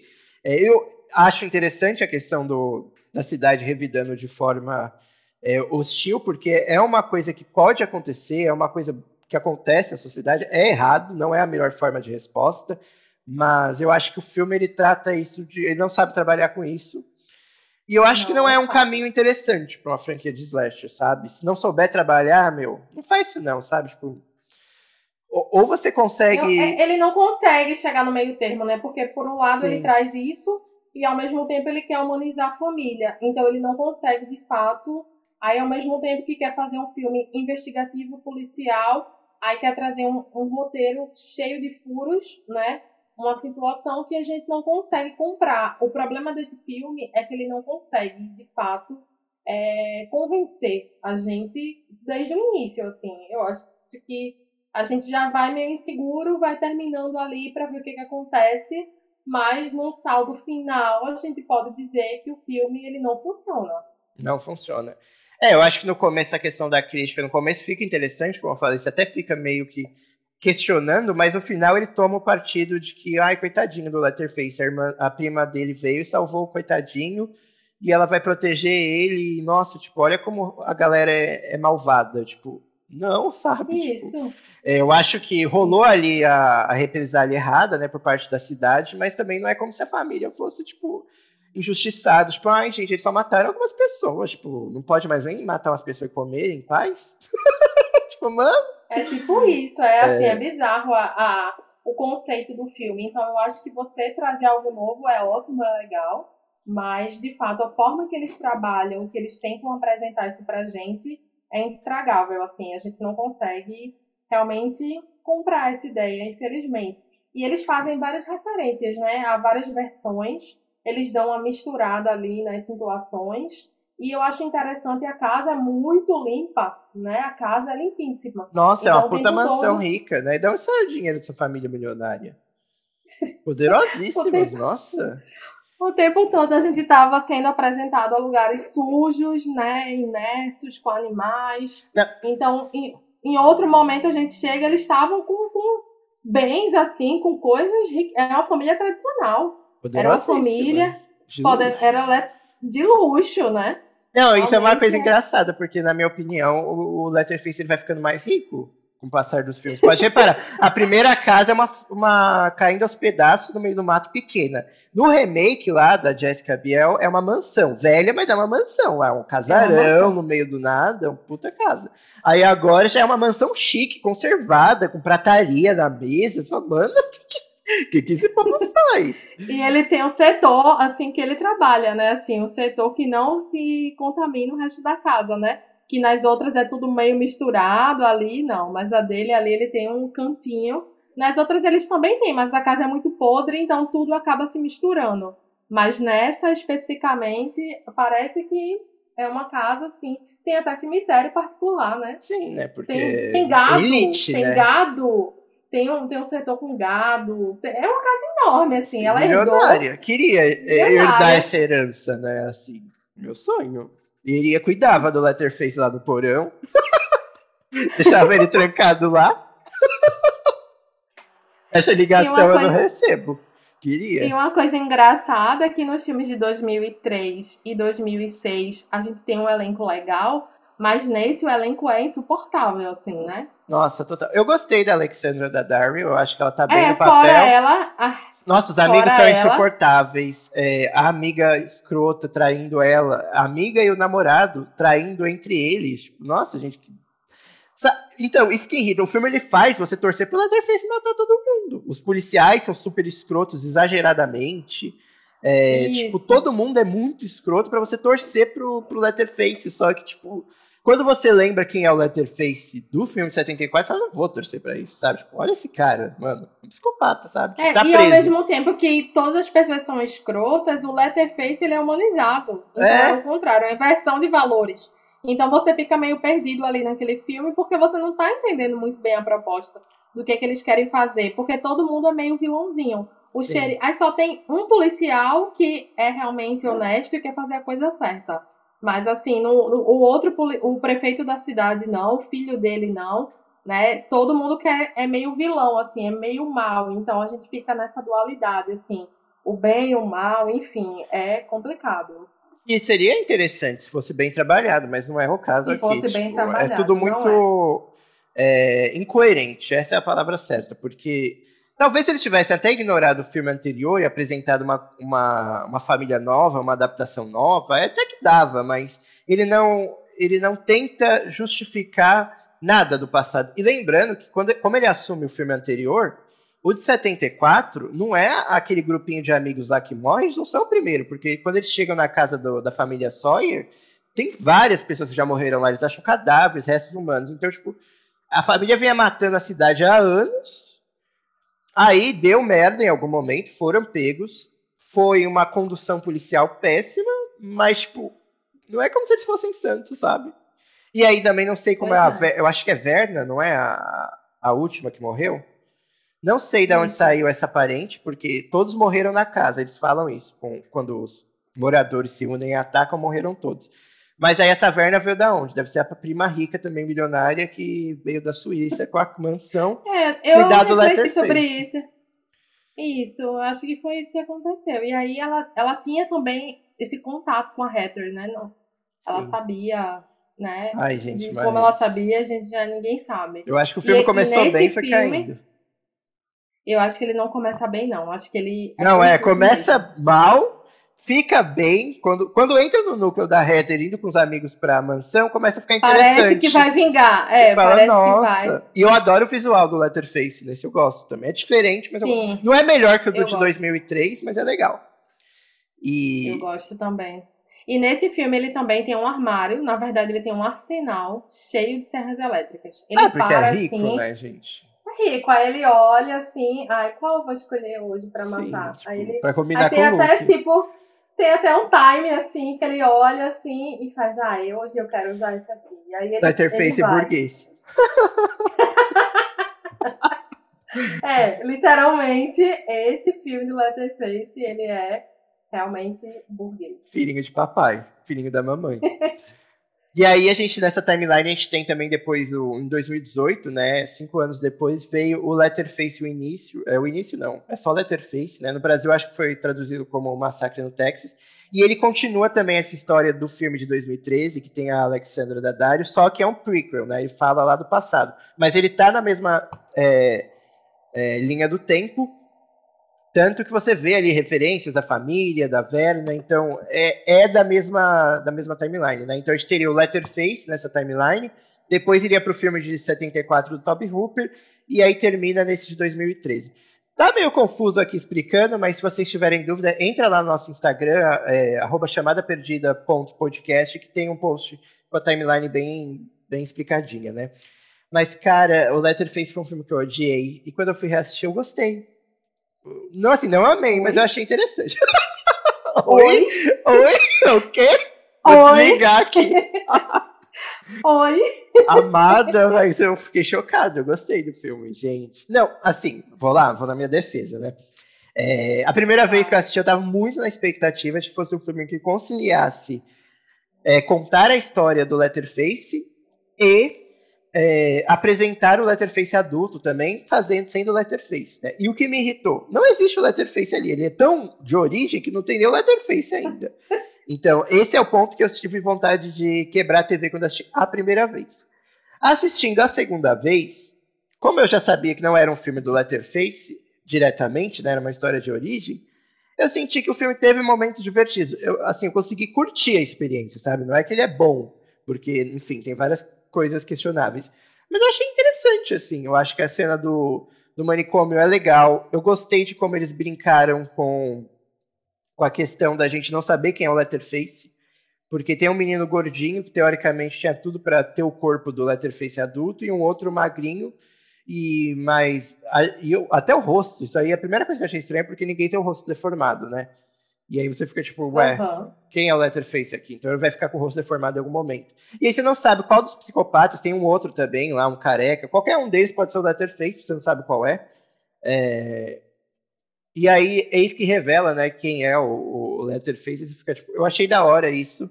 É, eu achei legal a cena de, do, da lanchonete também. Esse filme é um dos mais violentos, eu acho, da franquia. Ele tem umas cenas bem pesadas. também. É bem, bem, pesadas, gore bem gore. Mas é aquilo, né? Ele não é um filme do Massacre da Serra Elétrica. Não tem nada, assim, do Massacre da Serra Elétrica. E o que me, me frustra é que, novamente, os motivos que fizeram nesse filme, na justificativa dele, o Jackson, né, virar o Letterface, são xoxos, são sem, tipo, sabe? É, ele foi tão. Tá bom, novamente também tem essa questão de, de tentar passar um pano ali para a família e não passa. Esse fica mais indeciso que o de 2013, né? Porque você tem ali a menina com o namorado passeando, aí eles são assassinados de graça, o pai fica puto, né, e vai lá se vingar, e aí, tipo, nossa, coitada da família, tipo, não pode nem matar o povo mais em paz. E aí já vão lá, tipo, pa passar um pano de novo, só que esse eles já fazem diferente. Chegar lá no final, eles colocam a família como vilã de novo. Não sei se foi uma tentativa de mais lapidada, mas eu acho que esse no final eles conseguiram deixar mais conciliado. Tipo, beleza, os policiais eram corruptos e, e escrotos na conduta, mas a família também é escrota. Fechou? Fechou. Porque. Mas assim, sabe, tipo, foi surto. Eu não gostei da justificativa. Eu acho que ah, beleza, o cara ficou lá no hospício e ele era um amorzinho, né? Que dá a entender isso, que ele era o. O, é, o paciente fofo, e aí do nada ele tomou um tiro e virou um psicopata. Sabe? Tipo. É, é, na verdade, assim, o que, que acontece? O ano de 2017 foi um ano bem difícil para o terror. Eu não sei se você lembra, mas a gente teve várias, várias continuações, né? Aí, foi um ano que lançou o Chamado 3, que era um filme que eu estava na maior expectativa. Aí teve o Jigsaw, e aí também não rolou. E teve Olhos Famintos 3. Então foram. Já no finalzinho do ano veio o Letterface. Eu disse, agora vai, né? E para mim não foi. Eu não, eu não gostei desse fato de brincar quem é o Letterface. Eu, eu fiquei muito incomodada com isso, na verdade, porque eu estava me sentindo idiota, lesada. Eu queria saber porque eu queria acompanhar a história dele. Talvez se fosse em outra, outra, em outro momento, assim, é, coubesse essa brincadeira, mas ali não, porque se você está se propondo a contar um filme de origem, um filme que você vai tentar explicar o que não foi explicado, né? porque a gente até mencionou, ah, é um Letterface e a gente não tem muito essa referência dele. Eu pensava, aqui eu vou pelo menos descobrir algumas coisas, né? E aí a gente tem essa, essa brincadeira toda e aí a gente já esquece a construção do outro personagem, né? Eu pensei que você tinha gostado desse filme porque ele tem umas referências aleatórias. Ele tem uma referência a Cemitério Maldito, né? Quando ele, o menino coloca a máscara do porco eu achei que ele referencia ao, ao Stephen King. Então eu pensei que a, a, tem uma referência a Campo do Medo, quando eles correm ali naqueles matagais próximo à casa, e até a própria Carrie, porque eles entram no boi e ficam banhados de sangue assim. E tem é, um, é que. Ou Morte do Demônio também, aquele final sangrento. E até do próprio um filme mesmo, né? Do, o de 74 tem a cena da série toda ensangrentada. Isso, aí eu pensei que fosse algum tipo assim, que você achou que referenciou, e comecei que você é fã, se pode ser por isso, né? Mas essa brincadeira me irritou, me incomodou muito, assim. É, eu achei que realmente não era o momento de brincar com a gente, né? Eu acho que era o momento de mostrar, de fato, quem era ele, né? E trazer, se eles se propuseram a mostrar essa questão, a, a do hospital, eu acho que todo mundo é, é muita insanidade naquele hospital psiquiátrico, então, assim, vai muito no extremo de ruindade, assim.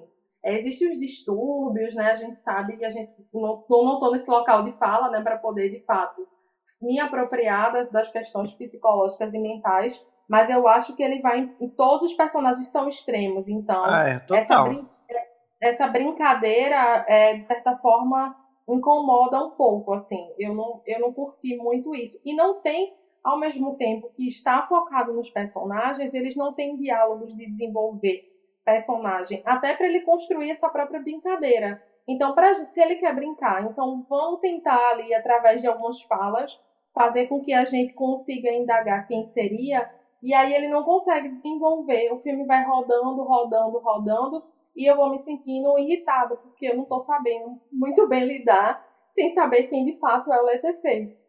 Não, e a, mas a proposta do filme de não saber quem é, porque literalmente o próprio personagem não sabe quem ele é, quem a família dele é. Só que o não mais é. louco, ele não sabe, mas na, no primeiro momento que ele pega a serra elétrica, ele vai do menino fofo para um psicopata em dois segundos. Então, cadê a parte da origem? Desculpa, eu perdi.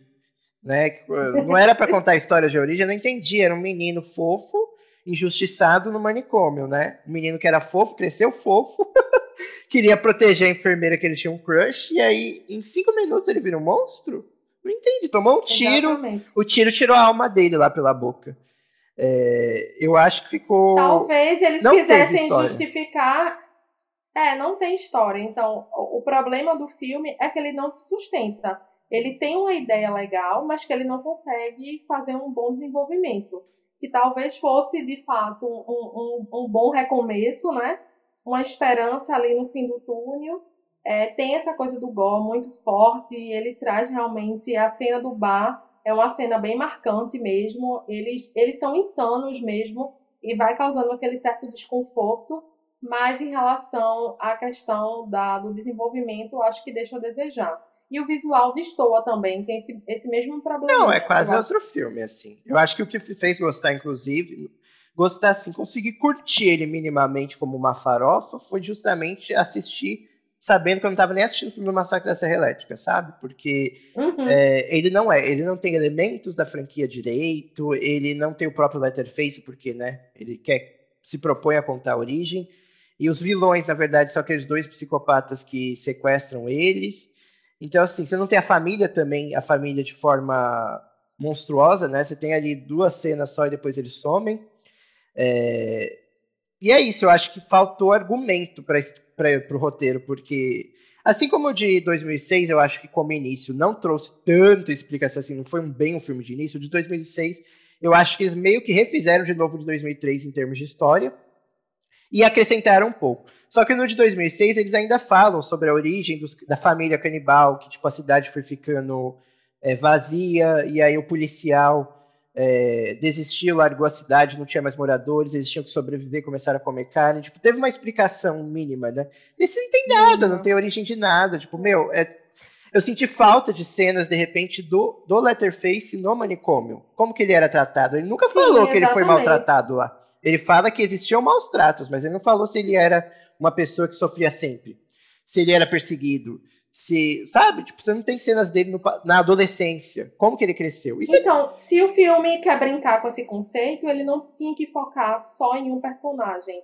Pra dizer, é esse aqui, esse aqui no final. Oi, gente, não é esse aqui, é o outro. Ele tinha que mostrar os três que ele estava se propondo ali a fazer a brincadeira pra gente, como espectador, dizer, ah, eu acho que é esse. Mas ele não faz isso, ele fica focado em um e depois. Não é isso, enganei vocês, é o outro, sabe? Tava até pensando aqui, eu acho que se isso aqui fosse um episódio de uma série, tipo, ah, a gente vai fazer uma série sobre o massacre da Serra Elétrica, e isso aqui fosse só um episódio, tipo, o primeiro episódio, o piloto, eu acho que seria legal, porque ah, não sei quem é, beleza, isso tudo foi só um fragmento da vida dele. E a gente vai ter mais 10 episódios aqui para conhecer outros detalhes. Talvez funcionaria, mas como um filme não entregou nada, sabe? De... Não entregou nada. Você entendeu por que ele virou Letterface? Eu não entendi. Eu acho que você gostou do filme se desprendendo desse conceito. Eu acho Foi. que você esqueceu Foi. que era o Massacre da Serra Elétrica e aí achou, ah, é um filme de pessoas tentando sobreviver. Aí, não, total. Não tenha... Na verdade, teve dois fatores que influenciaram. E isso também vai é, influenciar minha opinião sobre o Netflix.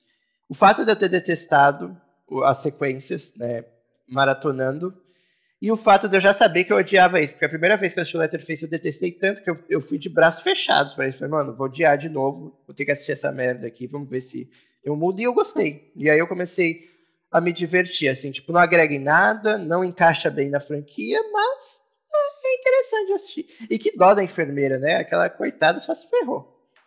Nossa. Lizzie, lembra o nome dela também. Tal. E eu adorei que eles trouxeram a Lily Taylor, também não lembrava, é uma atriz que eu adoro. Ela tá em Invocação do Mal, em Six Feet Under. É, trouxeram ela para fazer a Verna, né? Que também faz essa uhum. pose de mãe, ai, tô protegendo meus filhinhos. Que inferno, a gente não pode nem matar o povo em paz, meu Deus, que cidade ruim. Ai, gente, e diferença, né, dela em, nesse filme Invocação do Mal é bem diferente, Total. Né? Lá, de fato, ela é uma mãe protetora, né? Nesse, Total. ela é uma mãe Aí sem, são, sem proteção nenhuma. são personagens parecidas no sentido de serem mães protetoras, só que completamente diferentes ao mesmo tempo e a atriz entrega muito bem.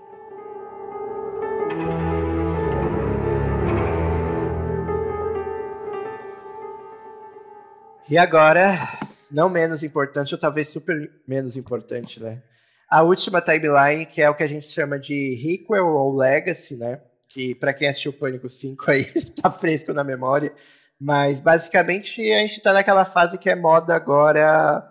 é, Ao invés de fazer um reboot cru, a galera faz sim, né? Um reboot, só que nesse reboot eles dão um jeito de trazerem personagens do filme original para fazer homenagem, para fazer referências diretas. Então, diferente do filme de 2013, né? Que foi Massacre da Serra Elétrica 3D, nesse aqui eles realmente é, trazem uma referência mais direta ao de 74, eles retornam com a Final Girl lá do filme original do Toby Hooper para a franquia, né? E aí é como se fosse o segundo filme, eles ignoram tudo. E aí a gente está falando do é, o retorno de Letterface da Netflix, que foi aí talvez um filme polêmico, porque tem uma galera gostando, tem uma galera odiando, tem uma galera achando mais ou menos.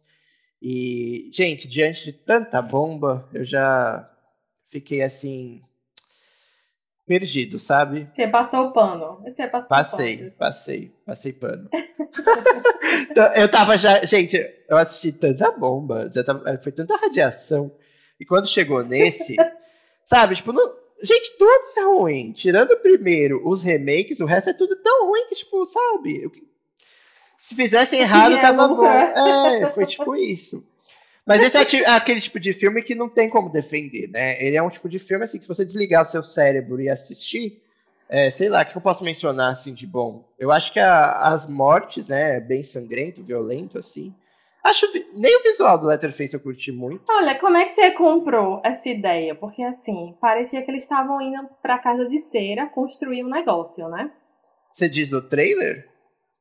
Não, do filme no geral, assim, é- era uma, era um- um- uma cidade com uma casa de cera, e aí eles vão construir um restaurante, um negócio, ninguém checou os papéis pra conferir nada. É, uma casa de, fe- Não. de cera de Chernobyl, né? Porque na história da casa de cera, a galera tá só precisando lá consertar o carro e vão parar na casa de cera. Aqui não. Não, o que eu falo é, no sentido da casa de cera, sim, o que eu falo é assim, é, é o- a ambientação. da cidade isso. deserta. E, Da- você vai construir um negócio numa cidade deserta. gente, não tem, não tem estrutura, você não tem, não tem nada, sabe? Os papéis, nada, nada. Ai, bizarro. nada. Tipo, é, aí da cena de tensão, eu acho que vou falar o que eu gostei, porque não tem muita coisa, né? Que eu gostei, eu acho que eu gostei da cena do carro. Pra mim, eu acho que foi a melhor cena do filme. Que bate o carro. eu gostei da cena do Foi carro bem da- tensa. é Toda a sequência da, da, da ambulância, né? Que a Eu forma como o. Letterface mata ali é bem brutal e você se surpreende com ele quebrando o osso e tal do cara e fa- esfaqueando. E a cena da menina tentando sair do carro também é, é bem tensa. Me lembrou Pânico, inclusive, a cena da Sidney tentando passar pela janela. É tudo muito da hora. Eu adorei essa cena, assim. Foi a melhor. Eu gostei muito da cena do ônibus. Sim. muito boa. A segunda Muito, foi a do ônibus. É, a cena do ônibus ela é mista, porque ela é totalmente mal escrita, mas ela é muito Aham. bem dirigida. Eu acho que como escreveram a cena, tipo, o Letterface entrando, os caras falando de serem cancelados e a galera não reagindo ao ataque, ficando sentado igual uns retardados esperando a serra passar, ruim. Agora, como foi dirigida, ela foi muito tensa, tipo, é muito gore, é muito desesperadora, é- É Feroz. tá E é diferente. sem- E é bem É diferente. diferente. Eu gostei. Agora, o que eu não gostei. Aí tem coisa, porque olha que filme horrível. Olha, eu vou te falar, assim, é, tem essa proposta de trazer a Sally, mas não é impactante o retorno dela. Não, é- eu, eu gostei da atriz, né? Que não conseguiram é, trazer a atriz original de volta, porque ela já faleceu, né? Mas trouxeram uma atriz bem legal, eu achei a atuação dela muito boa, mas, tipo, meu, a mulher chega, atua ali no filme por dois minutos e morre, né? Tipo, mano, Não é impactante. é tosco, eu achei mal feita a cena. E ela falando com o Letterface, o Letterface nunca falou Nenhum filme. Ela não lembra disso, que ele não fala tipo, com ela em momento algum. E ela, ai, você não lembra de mim, fica com a arma apontada. Aí o Letterface olha pra ela, tipo, ai, nem vou matar essa tiazinha. E vira as costas, dá o desprezo pra ela e vai embora. Aí eu achei que ela ia também. Eu falei, se ela saísse naquela cena, eu acho que teria sido melhor. Ah, ele não me liga pra mim, então caguei pra esse escroto, vou embora eu vou também. Embora. Eu acho que se tivesse feito isso, seria melhor. Seria surpreendente e menos pior. Ia ser ruim também, mas eu acho que sei lá, dá pra passar um pouco mais de pano. Agora. Dentro, dentro, da, dentro do que já foi apresentado. É, a gente já tinha tomado tanto tiro ali de incoerência que isso aí ia ser o de menos. Mas não, ela vai ainda atrás dele já toma uma serrada. Gente, e esse plot foi copiado total de Halloween é, de 2018, né? Com o retorno da, da Laurie o, e a Jamie Curtis. Inclusive, na cena, quando ela tá enfrentando o Letterface, é igualzinho a primeira combate da, da Jamie Lee Curtis com o Letterface, com o Michael Myers. Gente, já tô até trocando os nomes. E lembra que ela tira uma faca quando ele tá segurando ela? A Laurie, no Halloween. Lembra. Ela puxa uma faca, quando ele vai matar ela, ela tira uma faca, não sei da onde. E aí rola essa mesma cena aqui no massacre, só que essa daqui fracassada já morre na mesma hora, né? Ainda joga ela no lixo, literalmente. joga ela lá no monte do lixo. Ai, gente, é muito tosco. Assim, os personagens sem carisma. É, eu não Nossa, consegui torcer por nenhum deles. É... A Melody é esforçada. A, a, a menina, ela é esforçada. Ela tem a Mel, né? Que chama. Ela, é a de cabelo cacheado ou a irmã mais nova? É a de cabelo cacheado. Eu acho que ela é a mais esforçada. Sim. Eu acho que o filme também ele quer dar umas militadas, assim, só que tem a profundidade de um Pires, né? Então, tipo, ai, nossa, tipo, não dá, sabe? Ele conseguiu ser pior do que o outro, tentando fazer a crítica social de é, bem versus mal. Esse aqui conseguiu ser pior. Tipo, eles soltam. Parece que eles escreveram os personagens com base em fakes de Twitter. Nossa, parece uma galera assim, tipo, gente, isso aqui não existe, ninguém é assim na vida real, sabe? É, é, vergonha alheia, você não torce pros personagens, então, até que quando o Letterface mata, é meio que tipo, menos um, né? Vai, you go, girl. Arrasa. Vamos, galera, mulheres. e o final é tosco. Ai, o final, tosco, o final, né? final. Nossa senhora. Final, final. Passando é a serra na outra, tirando a cabeça, gente, que, que horror. Mas não é um tosco de assim, nossa, é, é tosco assim, tipo, meu Deus do céu. É, mal é gravado é até, tipo, tem uma mal cena. Mal gravado. Parece que a. Parece uma cena de videogame, quando a menina tá gritando o carro andando, tipo, ai, é muito tosco. Jesus amado. É muito tosco. Que vergonha é alheia. Tosco. Eu acho que assim, é, se você desliga o cérebro, dá para curtir como farofa, mas assim, não é o tipo de filme que você consegue recomendar, sabe, para alguém. Se você assistir ali à toa, meu, é, na real é muito pessoal. Você pode odiar muito ou até engolir. Eu consegui engolir, né? Até porque eu assisti aqui, como vocês já puderam ver, fiz uma maratona de vários filmes ruins, então mais um, menos um, não ia ser horrível. O fato desse eu acho que não ser ambientado no Texas e tal, fortaleceu para eu conseguir gostar um pouco mais Aguentar, no sentido. Né? É, porque foi diferente, né? Numa cidade e tal, uma coisinha diferente, mais moderno, com celular. Porém, ao mesmo tempo que isso foi interessante, isso também foi bizarro, porque o filme ele não tem estética de Massacre da Serra Elétrica, ele não tem a alma é, seca né, do, do Texas, igual a gente falou do clima seco. Ele não tem a família. Gente, o Letterface é família, sabe? Tipo. É. É uma pessoa tem... família, né? Cadê a família dele? Sim, total. Ele, é ele é super... ficou sozinho. Ele sozinho. ficou sozinho nesse filme. Como é, assim? Não tiraram nenhum parente da Suíça, da Itália, para aparecer no filme. É, é, sabe, tipo, não tem. Não tem elementos que a gente lembra da franquia com carinho, sabe? Então é bem, bem triste. Tem cenas de perseguição legal, tem cenas tensas, tem gore. Então até serve de farofa, mas a incoerência grita.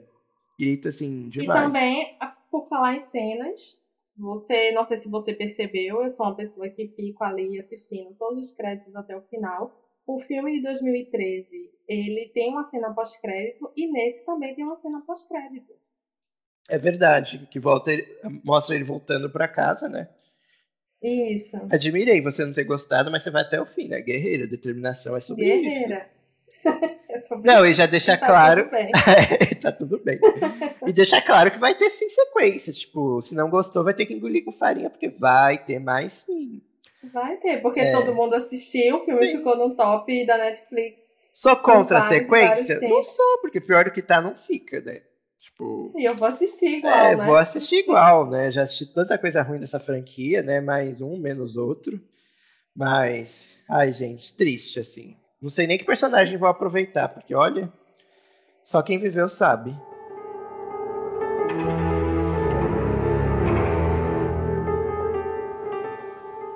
E aí, o que, é que a gente pode tirar dessa experiência?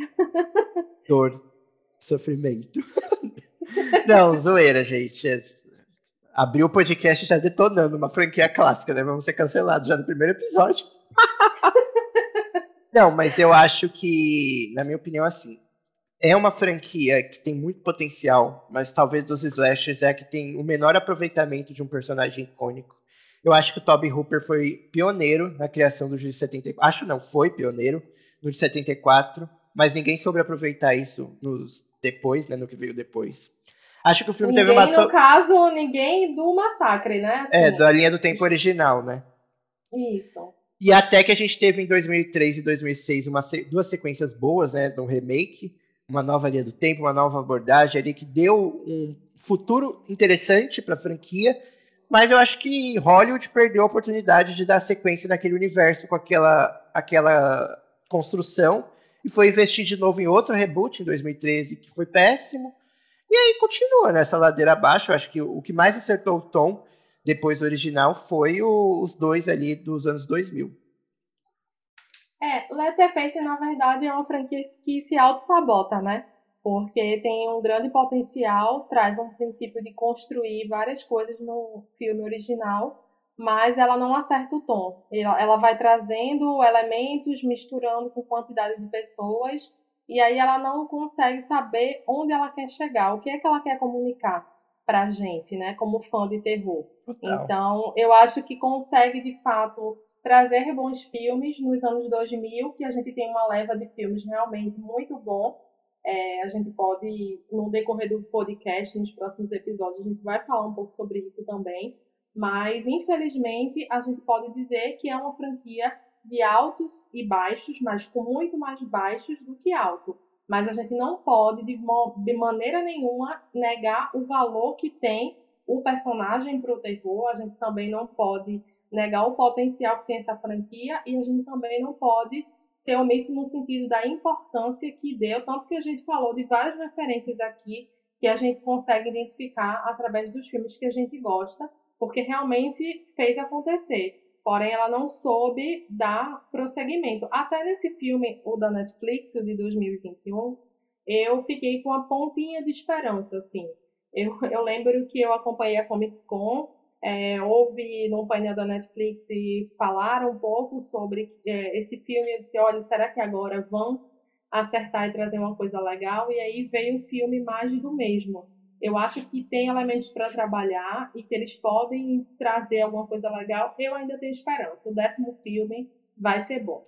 É, eu acho que ainda dá tempo, né? No, o pós-crédito é ele voltando para a casa dele, então dá a entender que a sequência vai ser mais raiz, vamos dizer assim, né, na casa, de repente até com a família de volta, eu acho que. A família volta. É. Ai, coitado, né? Deve sofrer. Ele é tão, tão família. Ai, gente, mas é isso. Eu acho que. Eu gosto do personagem, eu tenho fé, eu torço assim pro futuro dele na, no, no cinema. mas não foi dessa vez, né? Assim, teve seus acertos, mas. Acho que outros serial killers do Slash foram mais bem aproveitados. E uma coisa interessante é que está tão desacreditado que o filme de 2017, né, praticamente não chegou no Brasil nos cinemas, ele só chegou no streaming, e o de 2021 também, porque nem o próprio cinema ele consegue mais se erguer no cinema, sabe? Feito Sim. Pânico, Halloween, por exemplo, que a gente consegue ter o público que vai acompanhar esse filme. É um personagem que está tão descredibilizado que, de fato, vamos colocar ele no streaming porque a galera vai assistir sim, tem aquele público que gosta de terror, mas talvez no cinema a bilheteria do Massacre da Serra Elétrica, o retorno do Letterface, como é que ela seria medida? Eu acho que seria negativa. Eu acho que sim. Porque no cinema o povo espera mais o, o boca a boca, né? Ah, se é ruim, vou, não vou assistir agora. E na Netflix não, é tipo, ah, é ruim, mas eu vou assistir, eu já tenho assinatura mesmo, vou sentar aqui e vou ver o filme, sabe? Vou tirar minha própria opinião. No cinema a galera já vai ficar tipo, ah, então não vou nem ver. Então acho que foi uma decisão Exatamente. acertada.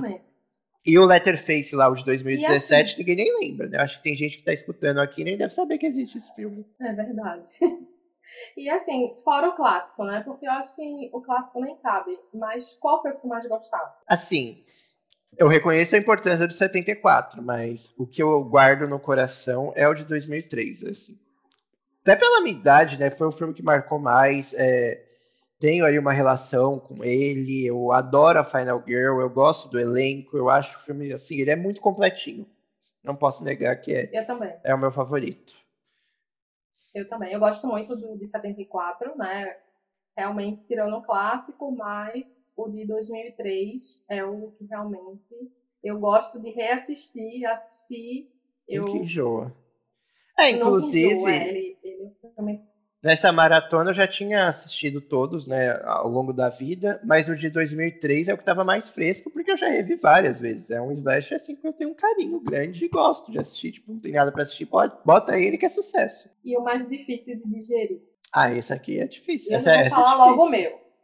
Olha, eu, eu acho que o meu foi o 2. O 2 e o 3 ali brigam perto. Por mais que o quarto seja bizarro, eu, não sei, eu acho que já estava anestesiado quando eu cheguei no quarto. Então, tipo.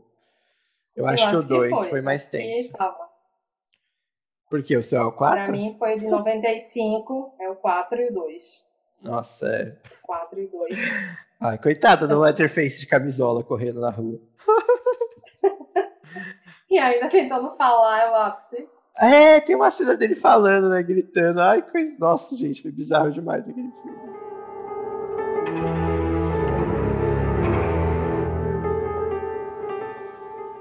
Bom, por hoje é só. Espero que vocês que acompanharam a gente aqui até o final desse episódio, esse episódio bem longo, tenham gostado do episódio. Compartilhem aí com seus amigos, né?